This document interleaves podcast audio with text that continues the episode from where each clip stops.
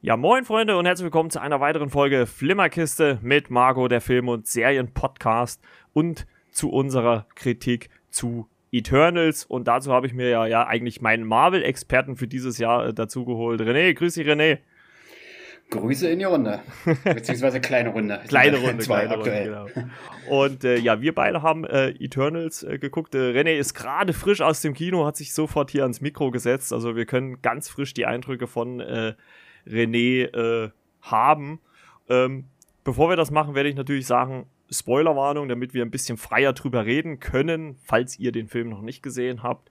Ne, und äh, dann geht erst ins Kino und hört dann die Folge, weil das ist dann für uns ein bisschen einfacher zur Besprechung, wenn wir dann ein bisschen, wenn wir nicht aus Versehen dann irgendwas äh, ja, Wichtiges äh, vorne wegnehmen, obwohl es dann ähm, ja, euch den Spaß wegnehmen wird oder sowas. Ne? Das wollen wir ja nicht. Ähm, ich würde kurz äh, so ein bisschen grob die offizielle Inhaltsangabe einfach mal durchlesen. Äh, ich habe das jetzt einfach mal so rausgezogen aus dem Netz äh, und die offizielle Inhaltsangabe von The Eternals ist, dass vor über 7000 Jahren wurden die Eternals auf die Erde geschickt, um den blauen Planeten vor den Deviants zu schützen. Menschliche Konflikte mussten sie aus dem Hintergrund beobachten, doch seit Thanos die Hälfte des Lebens im Universum ausgelöscht hatte und es fünf Jahre später in Avengers Endgame Hulk und seine Mitstreiter gelang, dieses rückgängig zu machen, sind Kräfte im Universum freigesetzt worden, die die baldige Zerstörung der Menschheit heraufbeschwören können. Und ja, das müssen oder wollen die Eternals ja quasi verhindern. Und ähm, ja, Ersteindruck, René, ohne jetzt noch schon zu tief vielleicht in den Film einzutauchen, wie mit welchem Gefühl oder mit welchen, mit welcher Meinung bist du jetzt letzten Endes aus dem, aus dem Kino gekommen? Ja, so ein bisschen mit gemischten Gefühlen, muss ich sagen. Ah, okay. Also, ja. Wie du schon sagst, es war ja auch kein Verriss, aber es war halt auch sehr groß, ne? Mit zwei Stunden 37 ziemlich lang. Ja. Äh, zu Beginn, äh, ja, ich will nicht sagen ziemlich zäh, aber doch schon ein wenig, wo ich sage, mh, hm, das zieht sich jetzt gerade so ein bisschen. Aber je länger der Film gedauert hat, desto interessanter ist der geworden und es war wie wir alle schon so ein bisschen gelesen haben, also ich habe Spoiler weitestgehend verhindert. Ich habe mir kaum Trailer vorher noch angeguckt, um mhm. unvoreingenommen zu sein. Und das war jetzt mal nicht so die typische Marvel-Kost. Auch der Humor, der war so ein bisschen dezenter. Absolut. Aber ich sag insgesamt sehr, sehr solider Film. Vielleicht für den einen oder anderen ein bisschen anstrengend, der wird vielleicht die Fincher spalten. Aber dennoch ein guter, ja, ich will jetzt nicht sagen guter Versuch, aber es ist ein Film, der hat sich schon ein bisschen was getraut. Ja, da, also, also das auf jeden Fall. Also man hat ja schon, also wir nehmen ja immer so ein paar Tage später auf, weil wir ja nicht im Gegensatz zu vielen anderen, die in, in Pressevorführungen gehen. Also wir gehen ja zu regulären Starts in die Kinos, der ja hier bei uns jetzt am 4.11. Äh, war oder 3.11. in Deutschland. Und man hat ja mittlerweile oder auch schon im Vorfeld gehört, hm, die Kritikermeinung auch so zwiegespalten. Die einen haben es gefeiert, die anderen haben es kritisiert. Und ich muss auch ganz ehrlich sagen, als ich, ich habe den Film gestern, äh, am Freitag gesehen, ähm, als ich da so abends dann aus dem Kino raus bin, ich war auch so ein bisschen gespalten, ganz einfach, weil ich, ich glaube, dieser Film zeigt, dass man, dass es wichtig ist, mit welcher Erwartungsbehaltung man reingeht. Also wenn man die bisherigen Marvel-Filme zur Grundlage nimmt und sie dann Eternals, glaube ich, wird man eher enttäuscht ähm, lässt man sich aber auf das Neue, was man hier gezeigt bekommt, ein, glaube ich. Was heißt feiern, würde ich jetzt vielleicht nicht mal sagen, aber findet man das ziemlich gut, was hier gemacht worden ist von der äh, äh Oscar-prämierten Regisseurin Chloe Zhao. Ähm, und ich glaube, das ist halt einfach so das Ding. Und mich hat schon irgendwie so gestört. Ich weiß nicht, ob das ist wahrscheinlich ja nicht nur so ein deutsches Problem, das ist so ein allgemeines Problem. Es wurde sich ja jahrelang drüber so ein bisschen aufgeregt, ja, Marvel, immer so das gleiche, ne, gleicher Look, immer so Origin Story oder halt einfach dann so eine klassische Fortsetzung, ein bisschen größer, ein bisschen mehr reingepackt. Und jetzt mit diesem Film hat sich Marvel wirklich mal getraut, ja doch was anderes zu machen, was halt im MCU trotzdem spielt. Und ja, dann, damit läuft man natürlich auch noch mehr Gefahr, halt einfach zu spalten. Und ich glaube, das, das zeigt dieser Film einmal mehr. Ähm, grundsätzlich wie fandest du denn den Cast? Weil der Cast ist ja schon eigentlich ziemlich beeindruckend. Ne, man hat ja hier äh, quasi zehn Helden, die in Anführungszeichen neu eingeführt werden. Ähm, wie hat dir so der Cast gefallen? Der ist ja sehr namhaft. Ich werde nachher gleich mal vorlesen, aber so grundsätzlich, wie hat, wie hat dir so der Cast gefallen?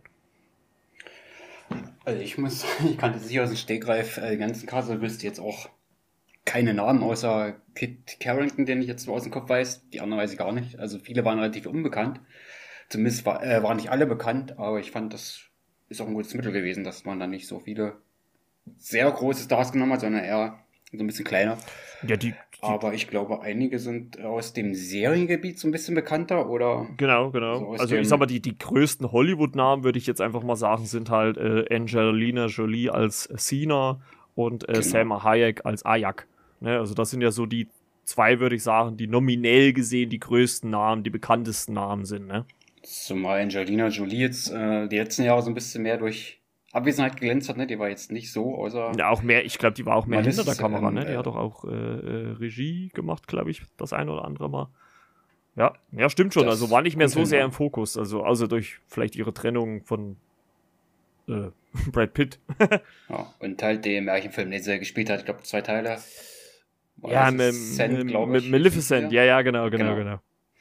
Also sonst würde mir jetzt kein anderer Name einfallen eines Films, wo sie mitgewirkt hat. Also der ist da so noch im aktuellsten Hinterkopf, weil ich sage, ja, die gute Frau war jetzt die letzten Jahre doch ein bisschen weg gewesen. Ja, also das, das fand ich aber auch ganz erfrischend, dass man jetzt hier nicht durchweg äh, wirklich so die, die, die ganz großen Hollywoods hat. Ich meine, es wird mittlerweile wahrscheinlich für Marvel auch schwierig, da überhaupt noch jemanden zu finden, weil sie ja, ja gefühlt, würde ich jetzt mal sagen, 80% von Hollywood schon in ihrem Film haben. Also äh, viel mehr bleibt da wahrscheinlich auch gar nicht mehr übrig. Ähm, nee, Richard Madden, den kennt man, glaube ich, der ist auch noch recht bekannt. Wie, du hast schon gesagt, Kit Harrington, obwohl der ja im Film an sich, der spielt äh, Dan Whitman, eine relativ kleine Rolle hat. Ne? Also der, tritt ja immer nur so in einigen Momenten auf. Und ja, ansonsten muss ich auch sagen, also war die, äh, der restliche Cast mir auch. Kumal Nanjani, gut, der kann, den kannte ich auch noch vom Namen her. Der hat zum Beispiel in einem der lustigsten Filme der letzten Jahre, die ich gesehen habe, äh, in Stuber mitgespielt, äh, neben äh, Dave Bautista. Kann ich nur empfehlen. Guckt den auf ihren Film mal an. Also sehr, sehr lustig. Nee, also der Cast auch äh, ziemlich gut. Also, und auch die Figuren, also wir haben die, die äh, gespielten Figuren gefallen, die Helden, also die Eternals als Gruppe an sich als Gruppe hat man das äh, so direkt gar nicht so wahrgenommen. Man hat so ein bisschen einzeln erzählt, ging in der Zeit halt das ein bisschen zurück und ja, als eine hat man die erst später gesehen. Ich denke mal, die komplette Entfaltung als Gruppe hat man erst in der zweiten Hälfte des Films gesehen, wo ich sage, da hat er sich dann positiv entfaltet, als man gesehen hat, ah, wir müssen hier jetzt uns äh, zusammentun, wir müssen zusammenarbeiten. Und als die Gruppe als solche funktioniert hat, äh, sage ich, hat der Film auch wunderbar funktioniert. Mhm. Ja, am Anfang, wie gesagt, erste ich ein Stückwerk, war alles ein bisschen einzeln und immer diese Zeitsprünge. Aber als sich das dann so ein bisschen gelöst hat, ja, hat sich die Dynamik der Gruppe schon herauskristallisiert und für mich den Film interessanter gemacht, dich. Ja, auf jeden Fall. Also man muss ja sagen, so am Anfang, also als allererstes, äh, was ich ja nicht, was ich auch noch nicht wusste, weil ich mich da nicht mit belesen hatte, bekommt man ja auch erstmal so eine, so eine Tafel, die so durchs Bild fährt. Ne? Da kriegt man erstmal ein bisschen was erklärt. Das ist, glaube ich, auch bisher wüsste ich jetzt nicht, dass das bei Marvel schon mal war im MCU. Das glaube ich auch das erste Mal. Hat mich sofort irgendwie ein bisschen an Star Wars erinnert, wo ja auch am Anfang immer erst so ein Text durchläuft, ne? und äh, dann sieht man halt so, wie die Eternals, ich habe es ja schon in der Inhaltsangabe gesagt, halt äh, vor über 7000 Jahren halt auf die Erde geschickt worden sind und den Menschen halt, die dort da gelebt haben, halt geholfen haben. Ne? Also ihre Aufgabe war es auch, das erfährt man auch im Laufe des Films, sie dann auch ihnen Werkzeuge zum Beispiel an die Hand zu geben, die der Menschheit helfen, sich weiterzuentwickeln. Ne? Es gibt halt den äh, von äh, Brian Tyrese Henry gespielten äh, Fastos, der eine Art, ja, was spielt er? So eine, so eine Art Erfinder, ne? der Sachen erfindet, die, mit denen die Menschen dann halt arbeiten können, ne? sei es jetzt Maschinen, einen Flug oder sonst was. Ne? Also das ist halt schon ähm, seine Rolle. Also überhaupt auch die Fähigkeiten innerhalb der Eternals sind halt auch sehr äh, unterschiedlich. Ne? Also wir haben ja zum Beispiel, wir können ja jetzt mal durchgehen, da kriegt man dann vielleicht auch die Darsteller und die, und die, und die Rollen dann auch mal hin.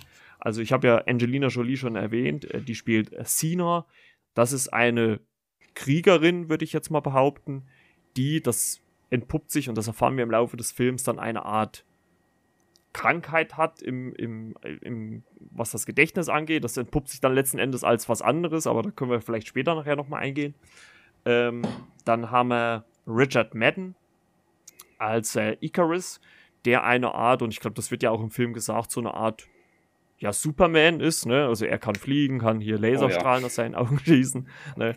Und ähm, der hat zum Beispiel äh, eine äh, Liaison mit Gemma Chan, die spielt Cersei, die kann Sachen, die keine, ich glaube, keine Emotionen, keine Gefühle haben, verwandeln, ne? Also sie kann Stein in, was weiß ich, Gold verwandeln und so weiter und so fort, ne? Wein in Wasser oder andersrum und so weiter. Also das, das ist ihre Fähigkeit.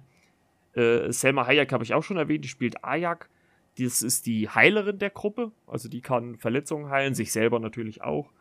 Ähm, Ma Dong Seok äh, spielt The Forgotten One, der kann so mit seinen Fähigkeiten quasi wie so einen, einen starken Arm halt quasi machen, mit dem er halt sehr kräftig ist, also so, fast schon so Hulk-mäßig, würde ich mal sagen.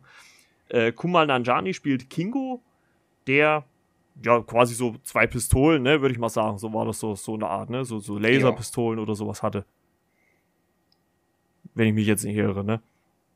So, ja, das kann man so bezeichnen, ja. ja, ja. Letztendlich habe ich es dann auch erkannt. Genau, genau. Ähm, dann gibt es noch äh, Barry Keegan, der Truig spielt und der kann mental Menschen beeinflussen, ne? Also das, das spielt auch eine, eine ziemlich äh, große Rolle, finde ich, in dem Film. Ähm, Leah McHugh spielt Sprite, die ja so, eine, so ein junges Mädchen quasi ist, die halt nicht altert. Also die sieht schon seit 7000 Jahren mehr oder weniger so aus. Und ähm, dann haben wir noch äh, Lauren Ridloff als Makari, die so ein Speedster ist, ne? also so, so eine Art Flash im MCU, also die kann halt sehr, sehr, sehr schnell laufen und äh, ist dazu noch taubstumm, also sie kann halt nur per Zeichensprache kommunizieren. Ist auch im echten Leben auch so bei der Schauspielerin. Und wie gesagt, Brian Tyrese Henry spielt äh, Fastos, den Erfinder. Und was ich sagen muss, was ich gut fand über den gesamten Film, war diese Dynamik innerhalb der Gruppe. Also man hatte jetzt nie das Gefühl, dass es wirklich nur diesen, auch wenn Icarus, also die Richard Madden-Figur, so als Anführer gezeigt wird oder dargestellt wird, war er für mich immer nie so der Alleinige. Also du hast immer so gemerkt, hm, äh, äh, Akari, äh, Ayak, also Sam Hayeks Figur, ist so wahrscheinlich die so eine Art Mutter, die vorne weggeht, um, um diese Gruppe zusammenzuhalten.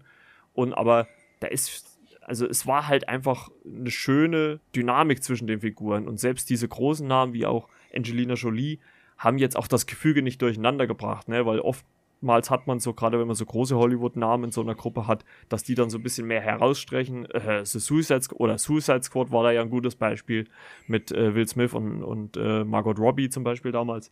Und das hat Chloe Zhao oder überhaupt das Drehbuch, der Film gut hingekriegt, das sehr ausgeglichen zu zeigen. Oder wie fandest du das?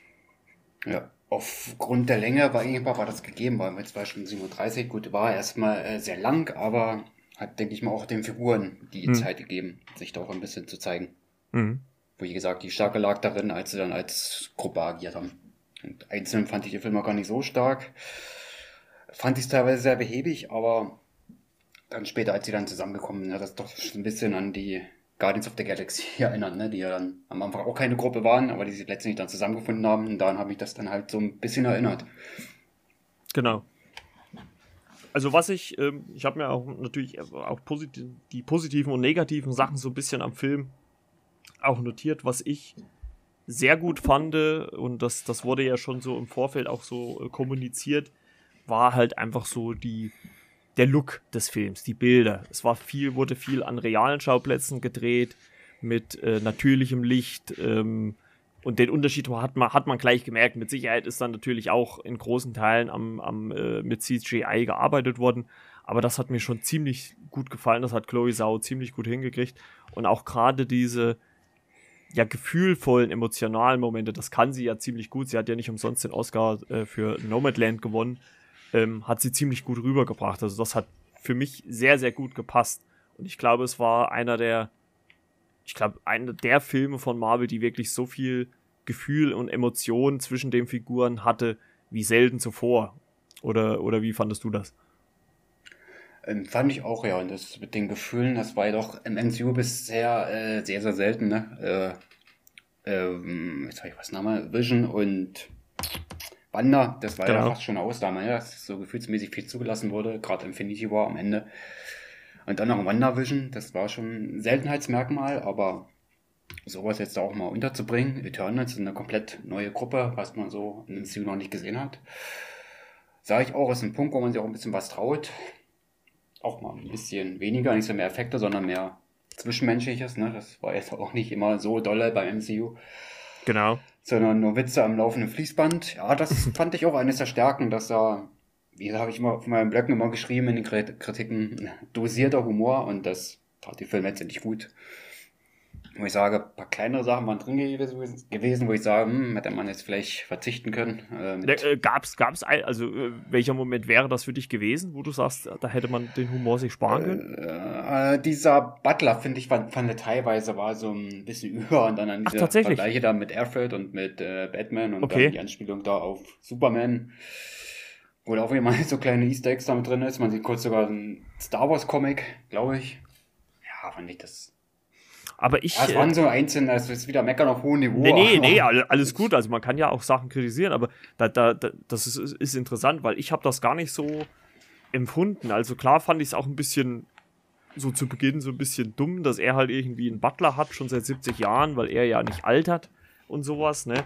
Ähm, aber mich hat das jetzt eingewoben in die Geschichte gar nicht gestört. Also äh, gut, ich gebe zu, dass diese, es gibt ja so eine Sequenz in einem, in einem Dorf, wo er dann irgendwie gefühlt drei, vier Kameras dabei hat und jedes Mal wird eine zerstört und er hat dann die nächste in der Hand.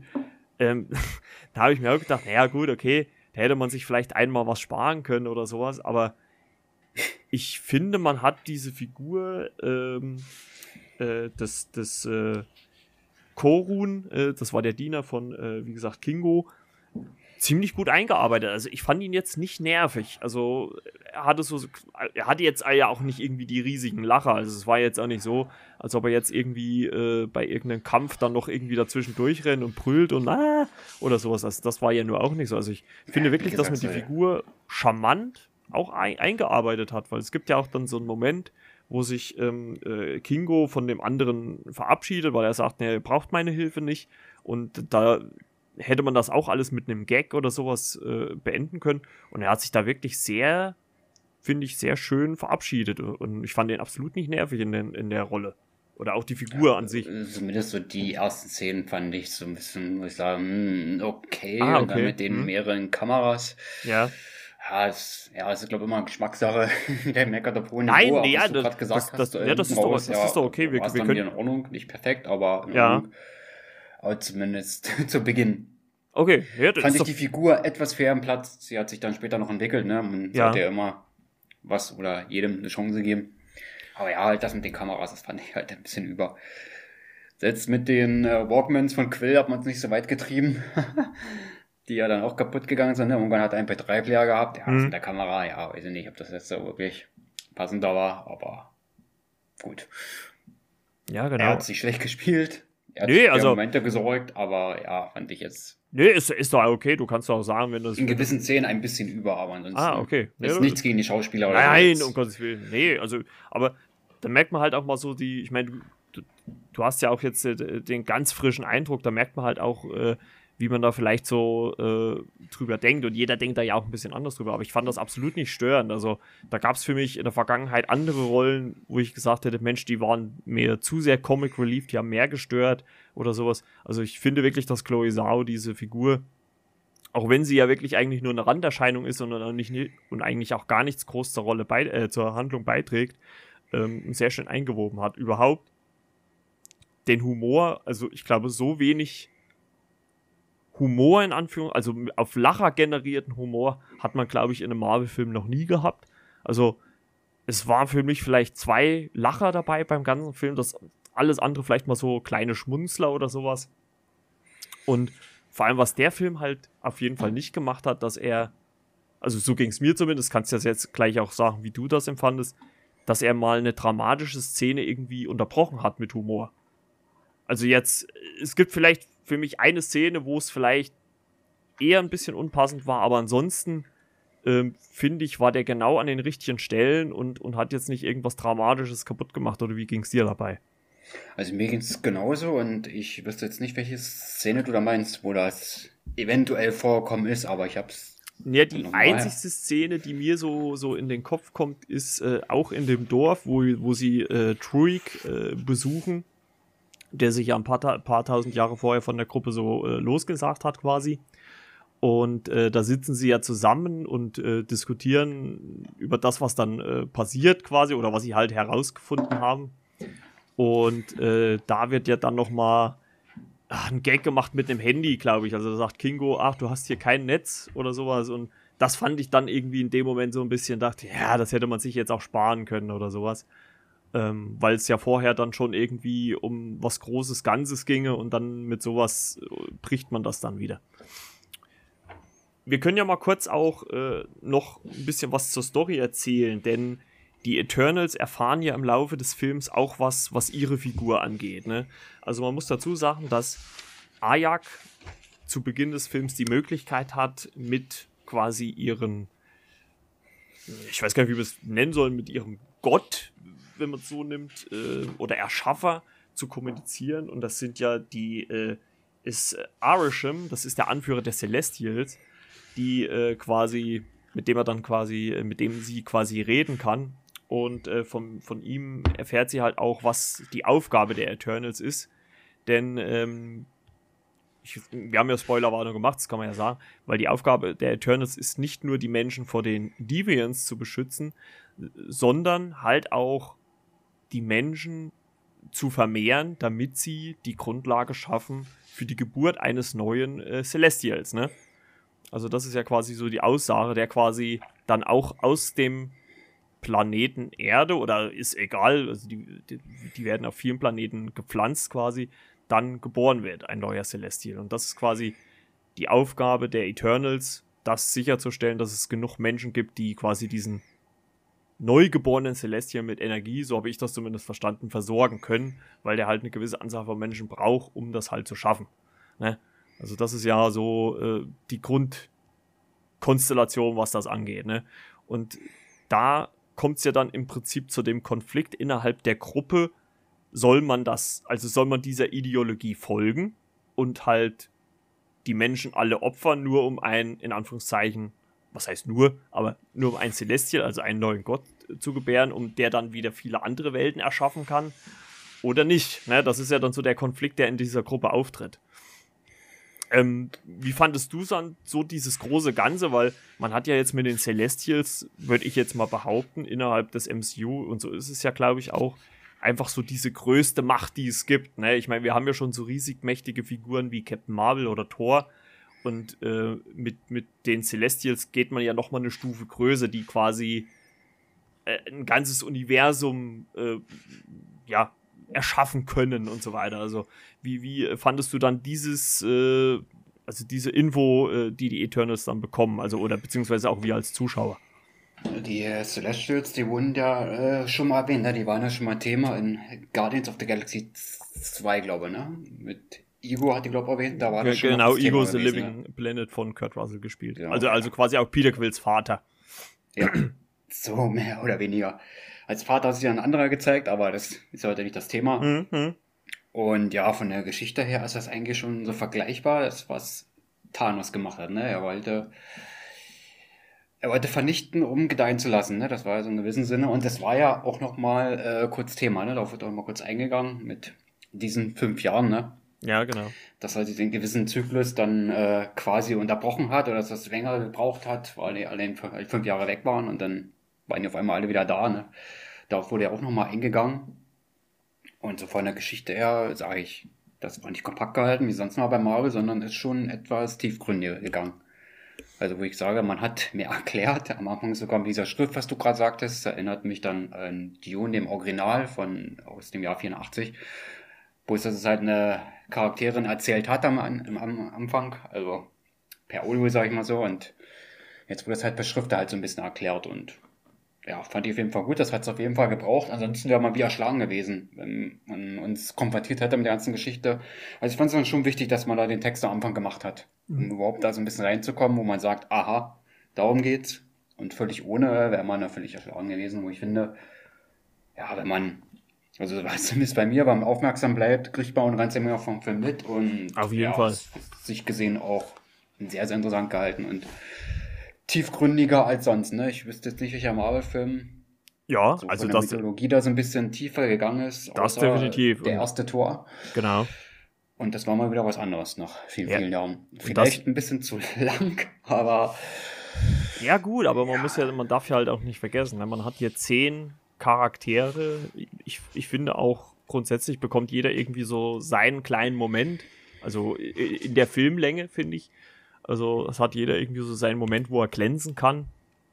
Und wie du schon sagst, es ist halt, dieser Film ist halt einfach was tiefgreifendes, ne, weil mit den Celestials halt auch wie wirklich diese ultimative Macht im MCU oder einfach im Marvel-Kosmos halt einfach herrscht.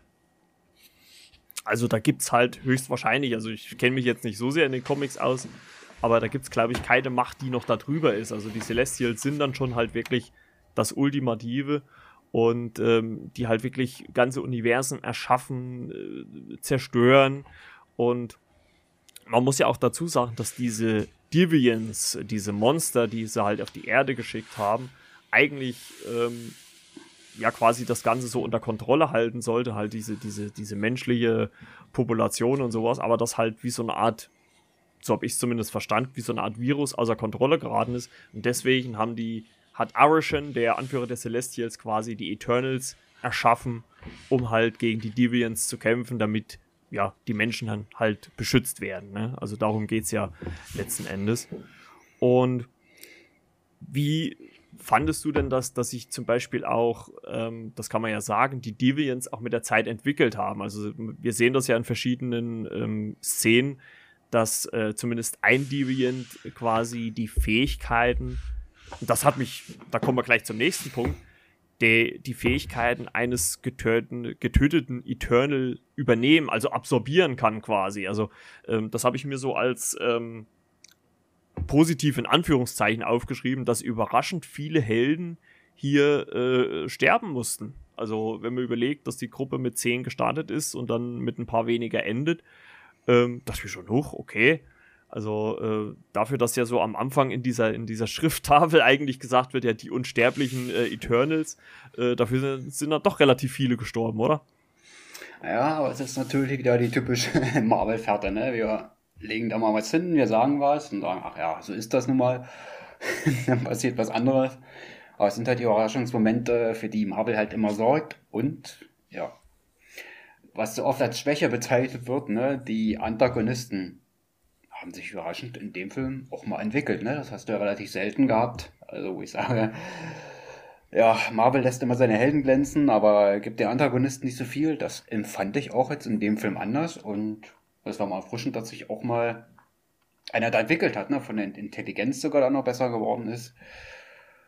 Und man hat am Anfang noch nicht so, ja, warum ist das so? Warum kann er sich das plötzlich jetzt da selber Mhm. heilen? Oder warum können die Wesen sich jetzt da selbst heilen? Genau. Ähm, das wurde ja im späteren Verlauf dann erst gesagt, warum das eigentlich so ist. Und ja, das fand ich definitiv mal interessant, dass man auch mal einen Antagonisten also ein bisschen präsenter macht. Ich habe einen Laufzeit von 2 Stunden 37 gibt das, hat das einfach hergegeben. Ja. Und in Ansätzen haben es andere Filme ja schon gemacht, wo die ähm, Antagonisten bzw. die bösen Wesen halt mal ein bisschen näher beleuchtet wurden. Ich denke, bei Age of Ultron mit Ultron hat man es so ein bisschen von der Oberfläche her gekratzt, wo ich sage, da, da war der interessant. Ja, wenn man den Film so gemacht hätte, wie man es bei What If gemacht hat, aber das ist auch schon wieder ein anderes Thema. Aber ich würde sagen, jetzt vom Antagonisten her, das haben sie jetzt diesmal echt prima gut herausgearbeitet. Also, Hut ab an die Regisseurin. Also, genau. da haben sie dem echt mal, dem Bösen mal wieder ein bisschen was gegeben und nicht so oberflächlich, wie wir jetzt das bei Malekith hatten oder die Anzug-Antagonisten bei Iron Man und so, wo man auch viel schimpfen kann. Aber ja, da haben sie es echt gut rausgearbeitet, ne? Und wie gesagt, das Wesen war ja dann intelligent, ne? Oder hat eine Intelligenz dann entwickelt. Genau. Also muss es ja entwickelt haben, um sich selbst heilen zu können, ne? Das setzt eine gewisse Intelligenz voraus. Genau. Und Also- ja, das hat, mir, das, hat, das hat mir sehr gut gefallen, dass man das so bis zum Ende dann getragen hat, sich das was entwickelt hat, dass es am Anfang das so ein bisschen mysteriös und versteckt war. Doch, das hat mir dann gut gefallen. Das war ein Punkt, wo ich sage, ja, Den kriegt der Film. Genau. Also, also, wie gesagt, man muss halt sagen, die Deviants sind halt zu Beginn des Films so reine, wirklich eklige Monster und zumindest halt einer von ihnen, wie es René schon gesagt hat, äh, entwickelt sich nicht nur geistig, sondern halt auch körperlich. Also er wird dann vom reinen Monster schon zu einem, ja, schon eher menschlicheren, menschlicheren Wesen, also auch was kommunizieren kann, was reden kann und äh, es gibt ja dann auch in einem Kampf zwischen äh, ihm und ich glaube äh, Icarus, also der Richard Madden-Figur, auch äh, ein, ein Gespräch, wo auch der, dieser Divian dann sagt, ja, äh, eigentlich seid ihr die Bösen und, und wir die Guten. Was man auch, was man halt auch in dem Moment, wenn man mal so ein bisschen weiter drüber nachdenkt, auch nicht mal unlogisch klingt. Ne? Also es war schon irgendwo nachvollziehbar, was dieses Wesen dann in dem Moment gesagt hat. Also, ähm, weil wenn man die Aufgabe der, der Eternals im, im Groben sehen, wären, sie ja wirklich auch die Bösen. Also das muss man ja ganz klar sagen. Oder die Mörder dann in dem Sinne, wenn sie halt dazu helfen, diesen neuen äh, Celestial äh, ja, sich, dass der geboren wird, ne? Also das muss man schon. Also das war wirklich mal ein wirklich interessanter Ansatz, dass man die Helden halt in so eine Ecke gedrängt hat. Sonst hat man sie mal verschont, ne? Aber es war jetzt mal etwas schon was anderes. Gab es denn von diesen äh, zehn Charakteren einer, der dir besonders gut oder vielleicht besonders schlecht gefallen hat? Von den Eternals? Oder vielleicht auch so die Geschichte dahinter. Also ich habe ja vorhin schon Sprite zum Beispiel angesprochen was ich auch ganz interessant fand, einfach mal so ein Konflikt. Ne? Man wünscht sich das ja irgendwie so immer, ja, ewig jung bleiben, ne? ewig, so das ewige Leben in Anführungszeichen. Und, und Sprite war ja dafür so ein Beispiel, wenn man irgendwie ja noch wie 12 oder 14 aussieht und eigentlich schon 7000 Jahre alt ist, aber trotzdem halt auch mal, und das wird ja auch sogar im Film angesprochen, Liebe empfinden möchte, eine Beziehung führen möchte, einfach mal leben möchte, halt was alle anderen können, bloß sie nicht. Ähm, wie, fandest du denn das zum Beispiel? Oder, oder gab es vielleicht eine andere Figur, wo du sagst, Mensch, äh, äh, das hat mir schon so ein bisschen leid getan, äh, wie mit der umgegangen oder was die ertragen musste? Ja, die Figur dann äh, von Angelina Jolie und Sina. Hm? die Figur, die halt nach dem Tod halt die Macht quasi übernommen hat, also die es halt übertragen bekommen hat. Die beiden fand ich so am stärksten auch von der Präsenz her. Mhm. Okay, cool. Nee, das ist schon gut, das, das stimmt schon. Also das, äh, also mir hat wirklich Sprite mit am, am meisten, äh, ja, also man, ich konnte es irgendwie nachvollziehen, sowas, was, wie, was, was so der Gedanke von Sprite war, ne?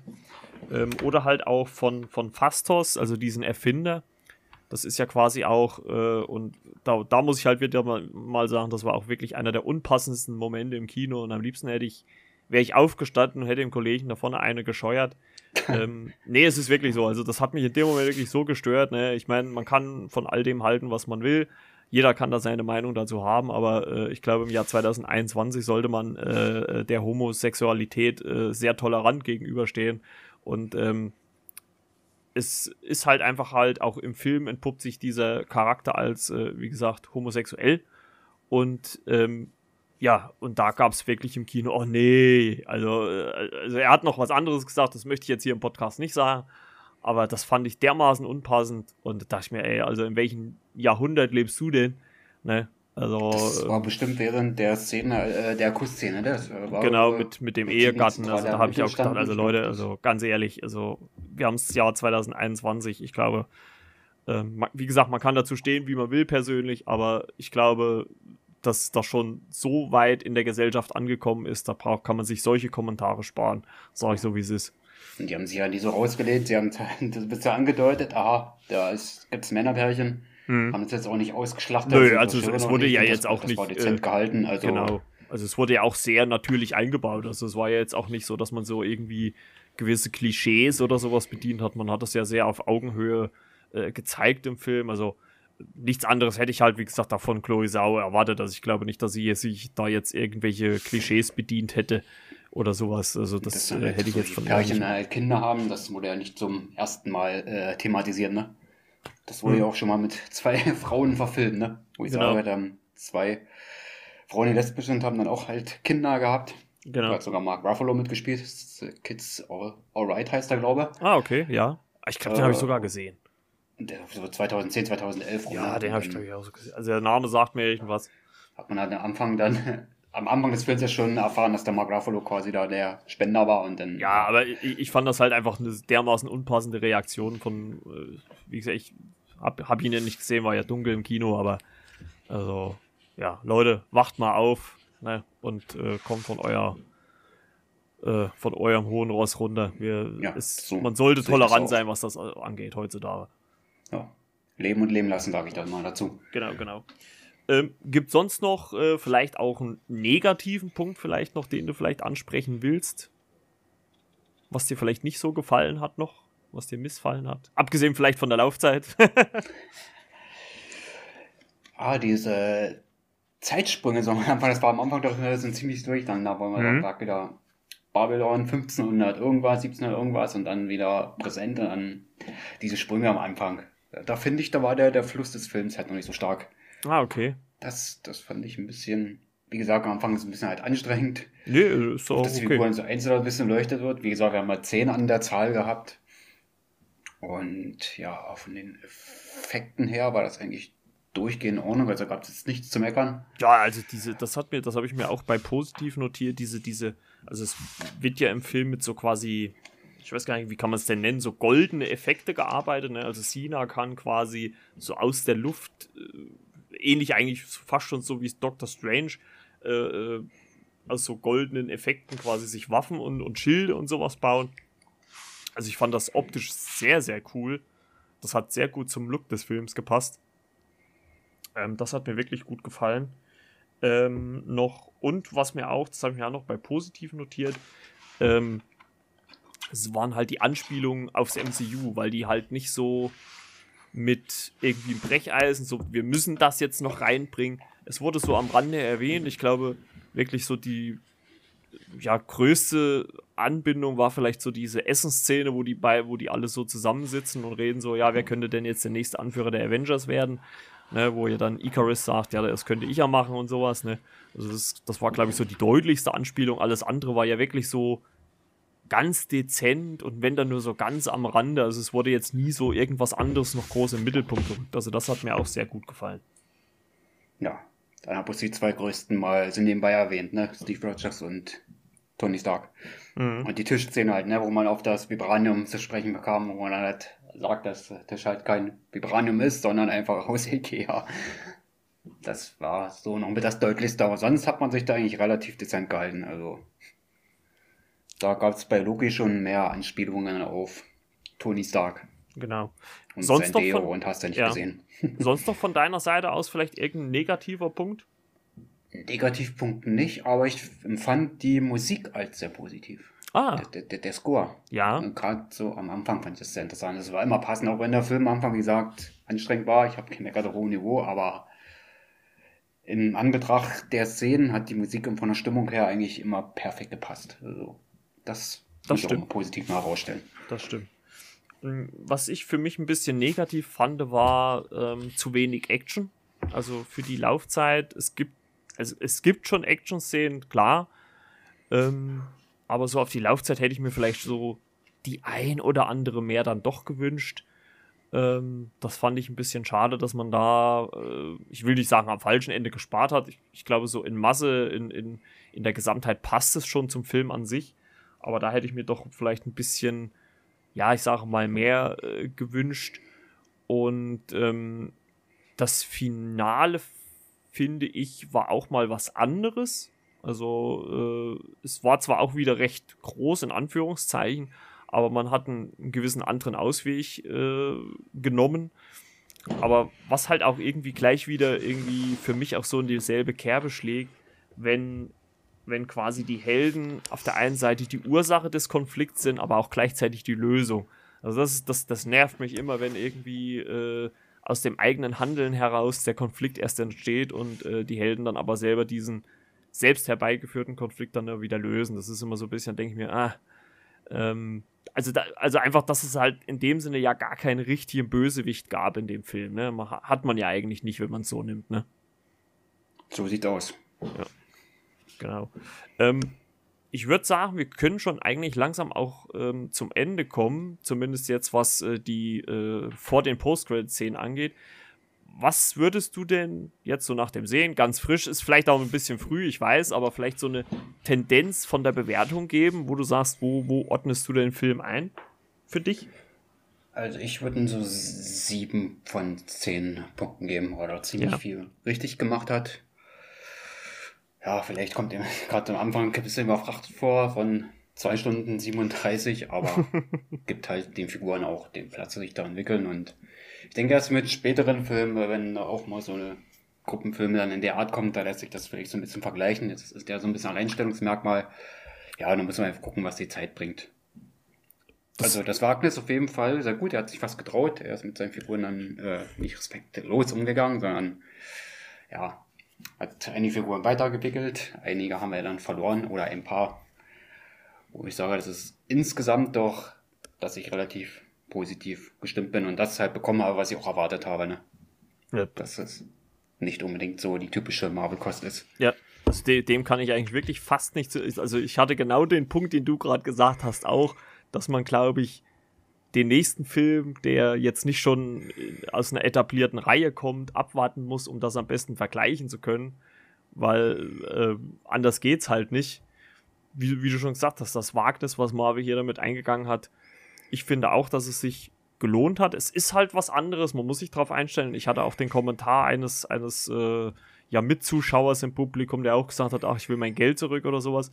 Und das war halt wahrscheinlich so ein klassischer Zuschauer, der halt, ich sage mal, einen Film wie Tor 3 erwartet hat oder, oder, ne, oder Guardians of the Galaxy 2, sowas. Und das war halt Eternals einfach nicht. Es war halt was anderes. Und ähm, deswegen, ich teile da komplett deine Meinung. Ich würde auch sagen, ich hatte heute erst mit Timo so ein bisschen Kontakt. Also ich schwanke noch so ein bisschen zwischen drei und dreieinhalb. Also das wäre ja so auf der Zehner-Skala, die du genommen hast, auch so um die sieben. Also ich würde ich auch so hingehen, äh, wie du schon sagst, man braucht halt noch mal was zum Vergleichen, ne? dass man da halt sagen kann, okay, äh, war das jetzt was Besseres oder Schlechteres, aber ich meine, mittlerweile, ich habe heute auch erst wieder einen Post gesehen, wo man die äh, Kritikerbewertung und die Publikumsbewertung gelesen kann, äh, gelesen hat. Und da war, glaube ich, die Kritiker so um die 50, ich glaube 56 oder 54 sowas. Und das Publikum war bei über 80. Also man merkte schon, okay, das Publikum nimmt das deutlich positiver auf wie die äh, ja, Kritiker an sich. Also ist das schon noch mal was anderes. Ja, äh, kommen wir jetzt zum Ende noch mal zu den Post-Credit-Szenen. Ähm, wie viel hast du gesehen? Hast du beide gesehen oder? Äh? Ich habe beide gesehen, ja. Ja, das muss ich bei meinem Kino kritisieren. Ich, schade, dass mein Kino hier das, den Podcast nicht hört. Die haben mich wirklich vor der zweiten Post-Credit-Szene rausgekehrt. Ich durfte nicht sitzen bleiben. Also das hat mich, äh, da war ich schon ein bisschen angepisst, sag ich mal. Da hätte ich mich aber beschwert. ja, also es, ich glaube, das nächste Mal würde ich mich auch dann beschweren, was das soll. Also das, ist, ich meine, ich bin eigentlich immer so ein sehr friedliebender Mensch, aber da ich dann auch gesagt, wo er dann so neben mir stand mit dem mit dem äh, äh, Besen hier und ja, wollen sie nicht langsamer gehen und äh, der Abspann lief immer noch. Ich sage, ja, äh, nee, da kommt noch was. Ja, nee, also ich war ja der Einzige dann noch im Saal. Ähm, dachte ich mir, ja, gut, ich habe dann das gemacht, was, was ich eigentlich sehr ungern mache. Ich habe dann die Post-Credit-Szene auf YouTube gesucht. Ähm, also die zweite zumindest. Ähm, wollen wir mal auf die erste eingehen? Ähm, oder beziehungsweise es ist ja die Mid-Credit-Scene, also ähm, das am Ende äh, von, vom Film äh, fliegen Makari, Cena und Tuik mit dem Raumschiff der Eternals weg, um die anderen Eternals von ihrem von ihrer Sicht der Dinge, also dass man nicht äh, die ganzen Lebewesen eines Planeten opfern sollte, um ein Celestial zu äh, gebären, quasi äh, überzeugen. Und auf einmal tauchen irgendwelche Lichtstrahlen auf. Und äh, ja, auf einmal taucht, äh, da musste ich mich ja wirklich erstmal, ich weiß nicht, ob es dir auch so ging, da musste ich mich wirklich erstmal Recherche machen, weil ich kannte die Figur gar nicht. Taucht auf einmal Pip the Troll auf. Also ein, ein Troll, eine Trollfigur. Also, wie hast du das in dem Moment empfunden? Also ich habe jetzt auch überlegt, hm, kennt man die jetzt? Und hey, war mir auch dann äh, völlig neu. Ich konnte das auch nicht zuordnen, weil ich gesagt, weil ich nicht recherchiert habe, aber da trotzdem was Amüsantes einzubauen und ja, der Figur folgte ja dann gleich eine zweite hinterher. Genau, und es war kein geringerer und das wurde, glaube ich, ja schon im Vorfeld so ein bisschen gemutmaßt, dass äh, Harry Styles äh, einen Auftritt hat und den hat er auch, nämlich als äh, Eros. Und der ist kein geringer als der Bruder von Thanos, den wir ja, der ja in Endgame äh, ja, getötet oder beziehungsweise gestorben ist. Und äh, der taucht hier auf und äh, ja, will den dreien helfen, ihre, das muss man ja sagen, dass am Ende des Films wird ja wird ja, äh, werden ja drei von den Eternals von äh, Arisham mitgenommen, nämlich äh, Cersei unter anderem. Also die verschwinden ja und äh, Makari, Sina und Ruig äh, machen sich halt auch dann parallel noch auf die Suche, um Dian noch zu finden. Ja, äh, war überraschender Auftritt. Ich bin gespannt, was sie so aus ihm machen, weil er ja, und das habe ich dann auch erst so in der Recherche rausgefunden, halt, ähm, Thanos war ja quasi auch ein Eternal, aber halt mit den äh, Deviant-Gen. Deswegen sah er halt auch so aus, wie er aussieht. Und das war schon ganz interessant. Also, ähm, ja, und was man dazu sagen muss, dass Pip the Troll, also diese Trollfigur, ähm, mit Adam Warlock verbunden ist. Der ja, wie wir jetzt wissen, äh, in Guardians of the Galaxy 3 einen Auftritt haben soll. Also werden wahrscheinlich da die Verbindung eventuell irgendwie hergestellt. Ähm, wie gesagt, in dem Moment im Kino wusste ich damit gar nichts anzufangen, mit beiden nicht. Also ich musste das wirklich jetzt so im Nachgang dann auch erstmal nachlesen. Ähm, bin sehr gespannt. Ich finde, so die Trollfigur hätte man ein bisschen besser ausarbeiten können, wo man da nicht irgendwie vielleicht einen realen Schauspieler genommen hat, verstehe ich nicht, weil die sah halt sehr, sehr animiert aus. Und äh, wie man mit Harry Styles als Eros bzw. aka Star Fox umgeht, bin ich auch mal gespannt. Genau. Also schauen wir mal, also vielleicht eventuell Auftritt in Guardians of the Galaxy äh, 3. Ja, und dann kommen wir zur Post-Credit-Szene und da kommt nochmal eine Figur im Fokus, die so am Rande im Laufe des Films schon immer mal aufgetreten ist. Ähm, äh, René hat es ja vorhin erwähnt. Kit Harrigan als Dan Whitman, der quasi äh, äh, versucht hat, mit Cersei anzubandeln. Und der, äh, den sehen wir in einem Büro sitzen. Der hat ja schon im Laufe des Films immer mal so Anspielungen gemacht, dass er irgendwie so eine ja, mysteriöse Vergangenheit hat und sowas, ne? Und auch irgendwie so ein Familienwappen hat er so auf dem Ring und so. Und ähm, ja, im Büro sitzt er quasi vor einer Kiste, macht die auf und da liegt ein ja, schwarzes äh, Schwert oder ein, ein, ein Schwert mit einer schwarzen Klinge drin. Und ähm, ja, aus dem Hintergrund, also aus dem Off, hören wir dann irgendwann eine Stimme, ähm, die ihn fragt, äh, ob er das wirklich tun will. Also, ähm, wie gesagt, musste ich auch wieder recherchieren. Äh, was meinst du, was es damit auf sich hat? Äh, man hat eine junge Figur damit ins MCU gebracht und ich hab, musste auch recherchieren, wer ihm die Stimme gehörte, ne? Und dürfen wir sagen, wer es ist? Oder ja, wahrscheinlich klar. sein wird. Äh, Blade, der Vampirjäger. Ja, also höchstwahrscheinlich. Also bis jetzt sind es ja auch nur Vermutungen, aber äh, es liegt wohl sehr, sehr nahe, dass er das ist und dass quasi äh, Dan Whitman quasi zu Black Knight wird. Und das könnte halt darauf hindeuten, dass er halt äh, zusammen mit Blade oder Marshall Ali im Film auftauchen wird. Ähm, also auf jeden Fall, also hätte ich nicht mit gerechnet, muss ich ganz ehrlich sagen. Also ich hatte absolut nichts, also ich musste das wirklich auch recherchieren, war ich sehr überrascht. Und fände ich auch cool, ne? Also, äh, wenn sie jetzt dadurch durch irgendwie durch die Hintertür Blade jetzt ankündigen und in Stellung bringen, weil ja so aus dem offiziellen Kalender ist ja der Film zumindest erstmal, glaube ich, gestrichen worden. Ähm, ja, also ich fände es cool. Also äh, gerne kann Ma Marshall Ali äh, da in die Rolle schlüpfen und dann mal was zeigen, wie er so zum Vampir wird, zum, zum Daywalker quasi. Und auch Kit Ja. Harington natürlich. Also äh, nein, neben nach Game of Thrones äh, die nächste, ja, größere Rolle. Ne? Gut. Bist du zufrieden mit den zwei Post-Credit-Szenen?